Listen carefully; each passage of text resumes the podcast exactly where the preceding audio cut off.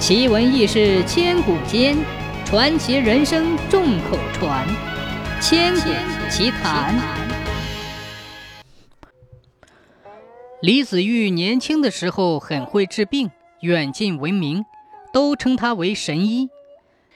那时，徐勇担任豫州刺史，驻守在溧阳的地方。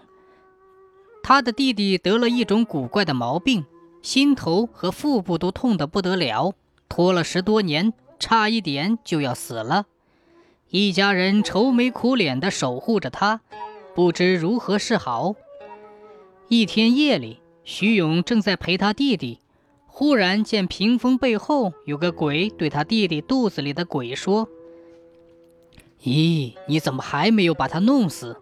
要知道，神医李子玉就要到这个地方了，他会用一种红色的药丸来打你，那个时候你就没命了。”肚子里的鬼有些惊慌起来，不过还是故作镇静地说：“我，我才不怕他呢。”徐勇一听，知道弟弟这下有救了。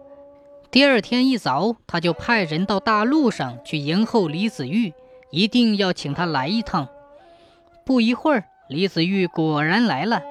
他还没有进门，病人就听到自己肚子里有一种哀苦的呻吟声。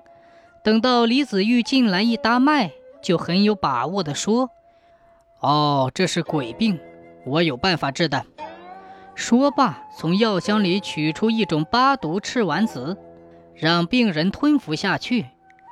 不一会儿，病人的肚子发出咕噜噜的一阵响声，肚肠咕噜噜的，好似在发绞。拉了几泡屎，病也就好了。